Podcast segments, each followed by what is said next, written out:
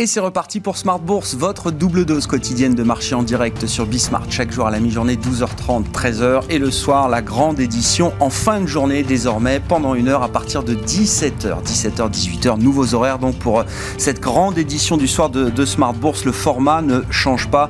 Nous serons avec euh, plusieurs invités ce soir pour décrypter euh, les mouvements de marché du moment, des mouvements qu'on peut résumer à, un manque de conviction quand même. Hein. on a encore en tête le retracement de 4-5% la semaine dernière pour les indices européens, notamment pour le CAC 40 en particulier, qui a souffert du poids du luxe dans euh, l'indice, le luxe qui a particulièrement souffert dans cette phase de correction. Et ça n'est peut-être pas terminé. On voit d'ailleurs le CAC 40 en légère baisse à mi-séance qui sous-performe par rapport aux autres indices européens, avec des valeurs du luxe, alors qui ont euh, techniquement rebondi hier, mais qui sont en train de s'essouffler. On voit déjà des baisses de 1% pour euh, des titres comme LVMH ou encore Hermès à mi-séance. Le CAC 40 donc qui sous-performe en Europe, aux États-Unis So far, so good. Jusque-là, pas de problème. Les nouveaux indices américains, les indices américains, pardon, ont marqué de nouveaux records hier soir en clôture, notamment pour le Nasdaq et le S&P 500, dans l'attente du grand rendez-vous de fin de semaine, à savoir la rentrée de la Réserve fédérale américaine avec euh, le symposium de Jackson Hole et le discours très attendu de Jérôme Powell vendredi après-midi. On parlera de ce sujet dans quelques instants avec euh, les euh, équipes de stratégistes de CPR Asset Management. Et puis on s'intéressera à une, une approche originale dans le monde de la euh, gestion action, de l'investissement coté. L'idée de cette approche, c'est d'appliquer les caractéristiques, la logique, l'expertise du non coté à la gestion cotée. L'initiative est euh, lancée par LBO France, acteur euh, historique du monde du capital investissement notamment, qui a donc lancé un produit coté, un fonds action coté ces derniers mois. Et c'est le gérant Pierre Nebou qui sera avec nous en plateau pour nous expliquer l'originalité de cette approche qui veut donc reprendre le meilleur de l'expertise du non-coté pour l'appliquer à l'investissement coté.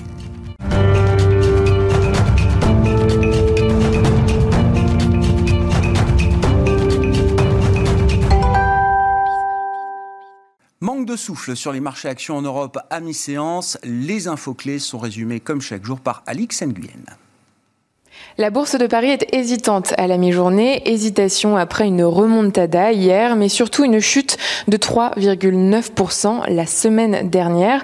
Les marchés asiatiques et américains, pour leur part, clôturés hier encore sur des notes positives, à l'image du Nasdaq Composite, dont le record en fin de séance aura été largement porté par l'approbation complète du vaccin de Pfizer BioNTech contre le Covid-19 par l'autorité sanitaire américaine. Il bénéficiait en effet et depuis décembre d'une autorisation d'urgence, une information qui pourrait réenclencher une nouvelle campagne de vaccination. Sur le plan des statistiques désormais, peu de rendez-vous aujourd'hui. À 14h30, aux États-Unis, seront dévoilées les ventes de logements neufs en juillet, après une chute de 6,6% en juin, à 676 000 en rythme annuel. Les économistes prédisent un rebond des ventes autour de 700 000. Un chiffre qui s'expliquerait par le contraste entre une demande forte euh, et des entreprises de construction dont l'approvisionnement est difficile.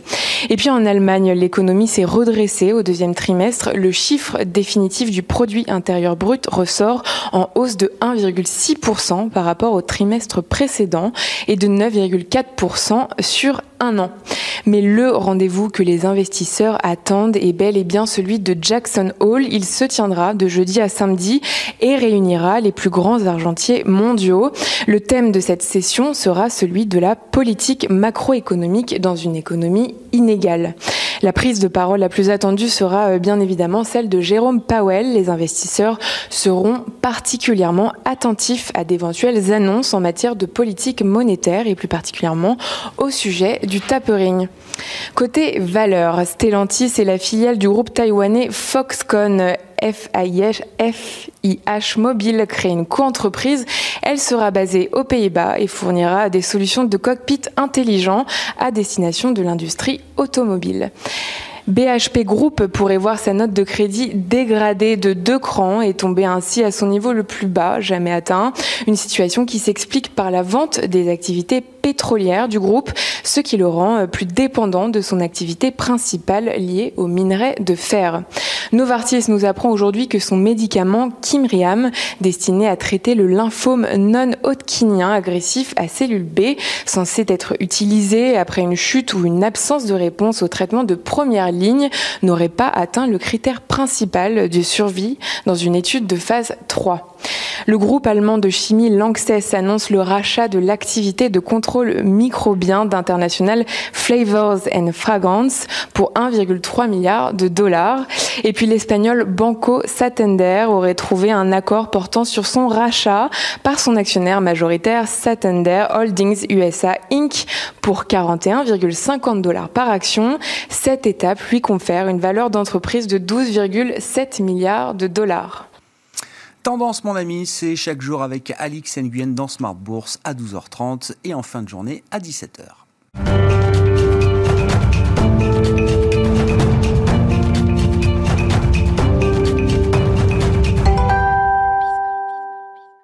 Les grandes questions de la rentrée sur les marchés, on en parle avec Juliette Cohen qui nous rejoint par téléphone, stratégiste chez CPR Asset Management. Bonjour et bienvenue Juliette. Merci beaucoup d'être avec nous. Bon, j'ai deux grandes questions. Il y a une première question sur la réserve fédérale américaine. On est à, à l'aube d'un virage en matière de politique monétaire. Reste encore quelques points à préciser. Et le symposium de Jackson Hole marque évidemment la, la rentrée des banquiers centraux et de la Fed en premier lieu. Euh, Qu'est-ce que vous attendez du discours de Jérôme Powell vendredi après-midi Est-ce qu'il dispose euh, d'arguments suffisamment solides pour éclaircir encore un peu plus sa communication et le calendrier de ce fameux tapering, la réduction progressive des euh, achats d'actifs de la Fed, hein, qui euh, sont de 120 milliards de dollars chaque mois aujourd'hui? On en parle beaucoup parce que chaque épisode de revirement de politique monétaire a pu être un peu douloureux parfois dans le passé pour les marchés. Juliette, quelle est l'analyse que vous en faites chez CPR alors, euh, vendredi, donc, euh, Jérôme Powell devra faire un, un, discours à Jackson Hole sur les perspectives euh, économiques.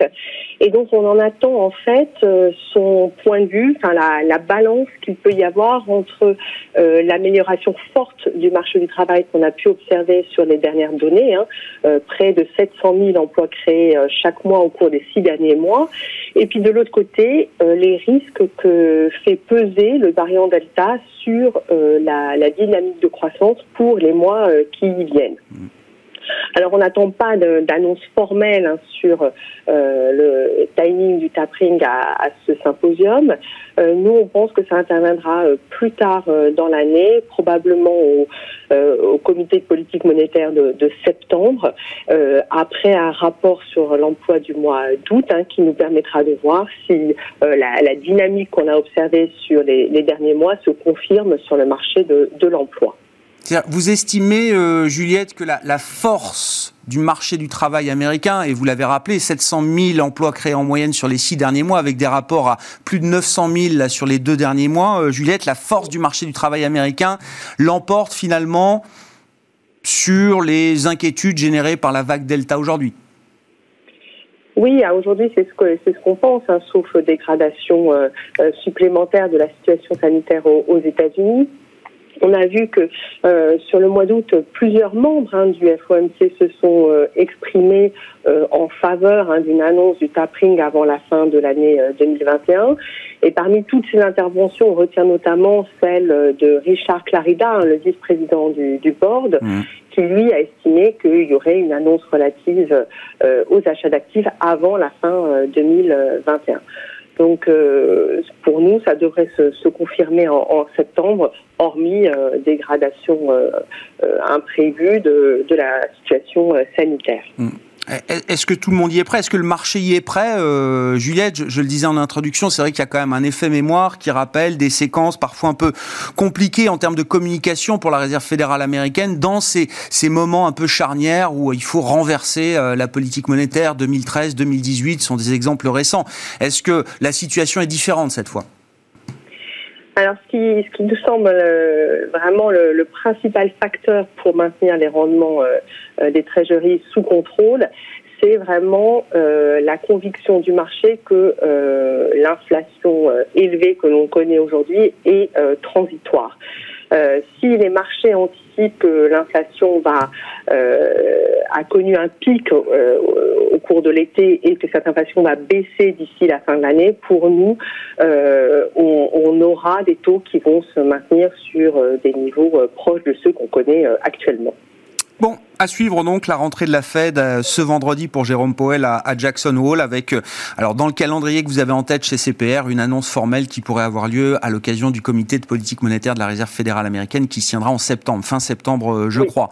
L'autre grande question de la rentrée, Juliette, c'est ce qui se passe du côté de la Chine avec, alors une reprise en main vigoureuse, intense du politique sur un, un certain nombre de secteurs d'activité, pour ne pas dire avec une nouvelle vision euh, politique euh, qui est en train d'animer euh, l'ensemble de la société chinoise. Les, marchés actions ont corrigé de plus de 20% hein, sur les grands indices chinois. Des grandes valeurs technologiques sont au tapis sur des plus bas historiques. Je pense à Alibaba ou, d'autres également. Que penser de cette situation? Est-ce que le prix, la baisse des marchés chinois soulève déjà peut-être des, des, des, interrogations particulières et voire des intentions d'investissement? Ou est-ce que quelque chose de plus profond qui est en train de se jouer euh, en Chine aujourd'hui, selon vous, Juliette? Alors selon nous, euh, on, est vraiment, euh, on est vraiment sur une situation plus plus profonde et donc on, est vraiment très prudent hein, sur le marché chinois pour pour l'instant. On a quand même vu des signes qui se sont multipliés au cours des, derniers mois. Hein. C'est pas juste les annonces de la semaine dernière, que ce soit des reports d'introduction en bourse, que ça soit euh, tout ce qui a entouré euh, l'EdTech euh, en, en, juillet. là, plus récemment, des, des, lois sur la concurrence déloyale et la protection de la, de la vie privée. Donc c'est quand même beaucoup de signaux qui, qui s'accumulent et qui confirment une volonté de reprendre la main sur un certain nombre de, secteurs ou d'entreprises de taille euh, très très importante. Et donc même si euh, les valorisations sont un peu moins euh, fortes hein, que ce qu'on avait en début d'année 2021, et même si les résultats sont plutôt bons, nous on demeure très très prudents sur sur les investissements en, en, Chine et on attend un peu d'y voir plus clair pour pour voir si on peut revenir sur sur ce marché. Bon, à suivre, on a eu un rebond des actions chinoises euh, ce matin, mais encore une fois, hein, la baisse et la sous-performance des marchés chinois et de la tech chinoise, quand on la compare par exemple à la tech américaine, devient euh, effectivement très significative aujourd'hui. Merci beaucoup Juliette. Merci d'avoir été avec nous euh, quelques minutes par téléphone pour commenter ces deux sujets d'actualité de rentrée. Juliette Cohen qui était avec nous, donc stratégiste chez CPR Asset Management.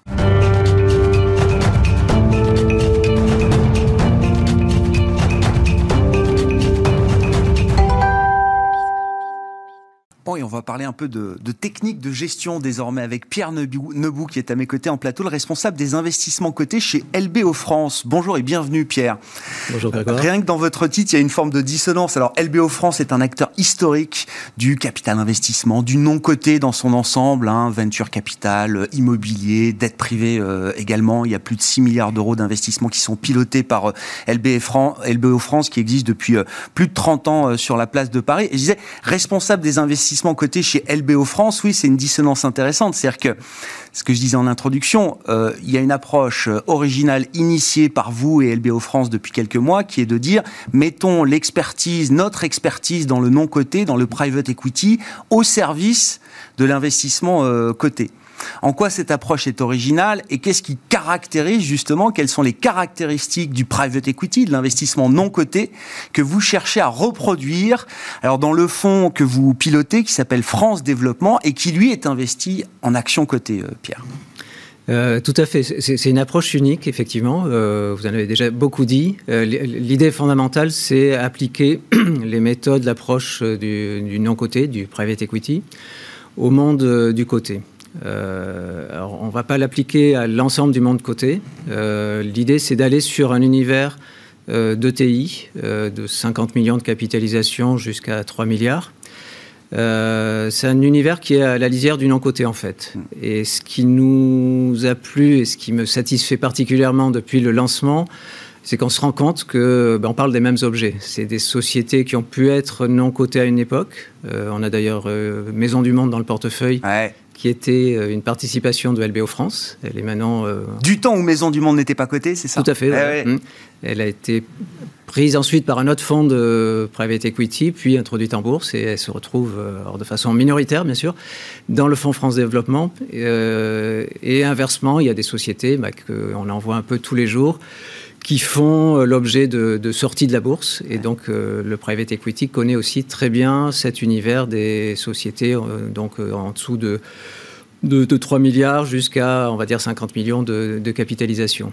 Ce que je comprends dans l'exemple de Maison du Monde, alors qui est très très parlant effectivement, c'est que l'approche que vous mettez en place, c'est déjà une histoire de dialogue entre deux mondes les experts du non-côté chez LBO mm. France, vous qui venez de la gestion action euh, traditionnelle, vous étiez mm. gérant chez Edmond Rothschild euh, notamment, euh, Pierre, vous avez connu donc ce, côté-là de la mm. gestion collective, de la SICAV traditionnelle.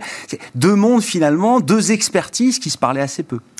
Alors ça, c'est le paradoxe, effectivement. On parle des mêmes objets, mais euh, généralement, on parle très peu, sauf quand il y a des introductions en bourse ou des, oui. des retraites Oui, c'est ça. Ou ceux qui mettent en bourse, euh, private equity, vont chercher des investisseurs. Alors euh, que, bah, bien sûr, le, bah, le, langage est le même. Hein.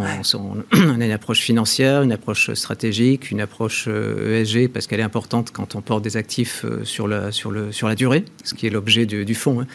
Concrètement, l'idée, c'est investir euh, de façon euh, active et constructive. Alors, on n'est pas activiste, euh, parce que je pense que ça n'a pas de sens quand on est face à des sociétés contrôlées, notamment par les fondateurs. L'idée, vous avez parlé de dialogue, alors il y a un dialogue à double, double étage, on va dire, mhm. à l'intérieur de LBO France, bien sûr, alors ça c'est important, euh, c'est un projet qui est porté vraiment par LBO France et par ses plus hautes instances, puisque c'est Robert Dossan, le CEO, qui, a, qui porte ce projet. C'est un projet, euh, enfin c'est un fonds euh, sur lequel on échange au sein d'un comité d'investissement. C'est ce que j'avais imposé quand j'avais cherché à rejoindre un fonds de private equity où bah, quelque part on va, on va pitcher devant ce, comité comme si on était face à un investissement que ferait LBO France en, en côté. Mm. D'ailleurs, parenthèse, cette approche-là, en se disant euh, cet investissement, bien sûr, qu'on fait en, minoritaire, euh, si on considère qu'il a les caractéristiques d'une valeur qui pourrait être retirée de la cote, on se dit que quelque part, si on fait bien le travail, et on est bien entouré pour ça. le, bah, il y aura d'autres fonds, peut-être de plus grande taille, qui, ou avec des stratégies différentes, qui feront cet exercice jusqu'à la fin, qui feront le retrait de la cote. Ça nous est déjà arrivé d'ailleurs hein, au lancement du fonds, puisqu'on avait identifier euh, Target. Oui, bien euh, sûr. Euh, qui, était passé en côté, non côté, qui avait été coté et qui vient de faire l'objet d'un retrait de la cote entre la, famille de Coninck, actionnaire familial, et, et Vindel. Et, euh, cet exemple, euh, bien sûr, il nous, fait plaisir en termes de, performance, mais surtout, il illustre bien le, dialogue que nous, euh, après ce dialogue en interne, c'est le dialogue qu'on va avoir avec les entreprises, établir avec eh les entreprises, les émetteurs, les, actionnaires, souvent fondateurs. parce que l'idée, ça va être d'arriver à, à, établir un constat partagé avec eux, de se dire votre titre, il est sous-évalué par rapport aux fondamentaux, par rapport votre stratégie. Euh, le marché a du mal à le reconnaître. Et euh, bah là, c'est exactement le constat qu'a fait la famille avec Vindel. Ils sont allés jusqu'au bout en retirant de la cote. Mais nous, l'idée, c'est de se dire, euh, on a identifié des éléments. Alors, ça peut être la communication financière, ça peut être la stratégie financière. on a tout un tas d'éléments qu'on a, qu'on a repérés et de leur dire on va, ben, on va faire en sorte euh, bah, que ces, leviers-là soient, soient activés. Mm, mm. Euh, et ça, c'est la grosse différence avec ce que j'ai pu faire pendant 25 ans, effectivement, dans la partie gestion côté classique, vous, vous faites ce travail de repérage quelque part, mais vous attendez que ce catalyste soit activé par le marché, par, euh, par des éléments, externes. Là, vous êtes actif en, essayant de sensibiliser le management, le board, pour, euh, pour faire en sorte que cette création de valeur soit quelque part accélérée. Oui, c'est ça. Vous n'êtes pas un actionnaire comme les autres. C'est-à-dire que vous allez, alors sans être jusqu'à euh, l'actionnaire activiste, mm. vous euh, réfutez ce terme, Pierre, mais vous allez quand même apporter une expertise que le private equity peut apporter justement aux entreprises dans lesquelles ils, ils investissent, que ce soit en termes de communication financière ou autre. Vous allez mm. apporter cette expertise-là à l'entreprise cotée dans laquelle vous avez investi. Tout à fait, c'est l'idée de vraiment sensibiliser, de, c'est pour ça que le dialogue est important. Ah en préalable, il faut bien sûr euh, s'assurer que la gouvernance permet de faire ce travail, sinon bah, c'est peine perdue. Mm. On va passer beaucoup de temps sans, sans écho.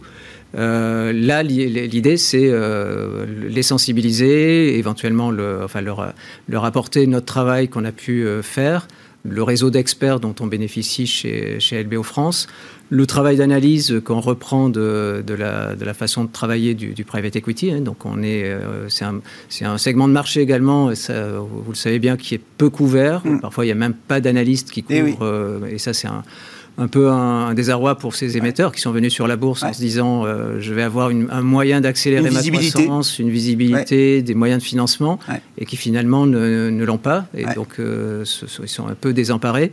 Et c'est ça l'idée de. Et c'est pour ça que pour, nous, clairement, les, intérêts sont alignés. On, cherche bien sûr de la performance, eux cherchent à ce que leur titre soit mieux valorisé pour euh, l'utiliser pour faire de la croissance externe. Quand, concrètement, alors quand on, ouvre le capot là, du fonds euh, France Développement, qu'est-ce qu'il différencie d'un euh, bah, d'un fonds small mid traditionnel d'une certaine manière, Pierre?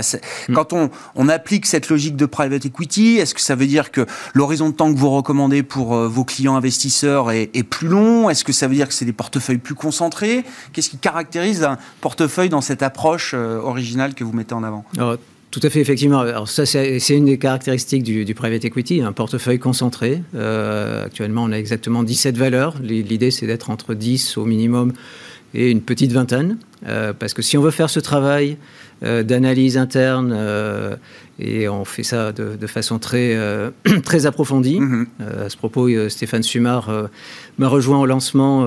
Stéphane est un, analyste reconnu du, du, monde equity et notamment des small caps, plus d'une vingtaine d'années dans, dans, ce métier-là. Donc il y a une capacité d'analyse très, très forte. ça, c'est le, le, premier point, comme le private equity.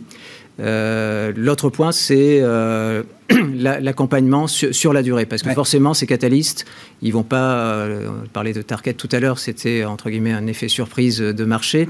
Euh, ça c'est pas à la fin du mois, à la fin de l'année que ces catalystes vont être vont être activés. Et ça veut dire que c'est un portefeuille qui tourne très peu au fait, en fait. Il va tourner peu. Justement, de poids, de pondération que vous pouvez faire au quotidien, enfin régulièrement, mais c'est les positions sont là pour être tenues plus longtemps qu'un fonds traditionnel. Un fonds traditionnel, oui, bien sûr. Oui. Euh, là, l'horizon, il va plutôt être entre 3 et 5 ans. C'est pour ça qu'on a structuré d'ailleurs le passif de sorte que l'investisseur soit là au moins trois ans pour accompagner ce, travail de, bah, de création de, de, mm. valeur sur, sur la durée. Et quand vous dites 17 euh, lignes en portefeuille, euh, comparé à un fonds small et mid cap euh, traditionnel, c'est quoi Deux, trois fois moins quasiment?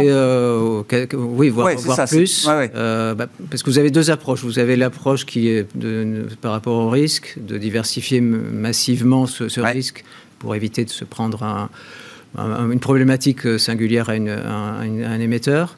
Euh, nous, on, fait le, travail inverse, ou en tout cas on prend l'approche inverse, de concentrer parce qu'on va euh, essayer de limiter le risque par mhm. une, analyse forte qui est renforcée par ce fameux comité d'investissement. quand LBO France investit en côté, bah, forcément il, engage son image, donc mhm. il, y a, un contrôle du risque qui est, qui est, qui est rajouté par, par ce comité. Et je peux vous promettre qu'il joue son rôle. C'est un petit comité, mais... Euh, il n'y a pas de complaisance dans ce comité, vous dites. voilà, tout à fait, qui nous a rejeté des, investissements parce qu'on n'était pas dans la ligne ou pas ce qu'aurait fait un fonds de private equity. Donc, euh, et ça, euh, c'est très satisfaisant en termes de, fonctionnement et d'intégration à cette plateforme de, de, LBO France. Et ça veut dire que le fonds, il n'y a, a, pas de biais au-delà de la taille, vous avez dit, ça mm. va de 50 millions à quelques milliards, c'est ça 2-3 euh, milliards. 2-3 milliards. Euh, au-delà de, du, facteur de taille, il n'y a pas de biais, euh, pas de, secteur, ni de style, non, parce que là, on est, on est sur un univers qui est, qui est finalement très riche. Mm. C'est plus de 200 valeurs. Alors, il y a des retraits de la cote, j'en ai parlé, donc l'univers se réduit, mais il ne se réduit pas parce qu'il bah, il y a beaucoup d'introductions en bourse. Et même depuis euh, un ou deux ans, on voit plus d'introductions en bourse que de retraits de cote. En tout cas, sur euh, l'année 2020, c'est 2020-2021, c'est ce qui se joue euh, visiblement en rupture mm. par rapport aux années précédentes. Et ça, c'est bah, un point très positif parce que ça renouvelle la cote. bah, vous êtes face à des, nouveaux business models. Là aussi, on prend notre temps. on fait ça de façon très en amont de, l'introduction en bourse. Bien comprendre de quoi il s'agit, bien comprendre le, management, l'entrepreneur qui est derrière ce projet. Euh, et, donc ça, c'est, euh, je pense, très différenciant de ce que peut faire, parce que euh, moi je l'ai été pendant 25 ans, donc je peux en parler sans, sans critiquer, c'est quand vous avez 50, 70 valeurs, ah vous ne pouvez pas faire ce travail à fond, et c'est quelque part un peu frustrant.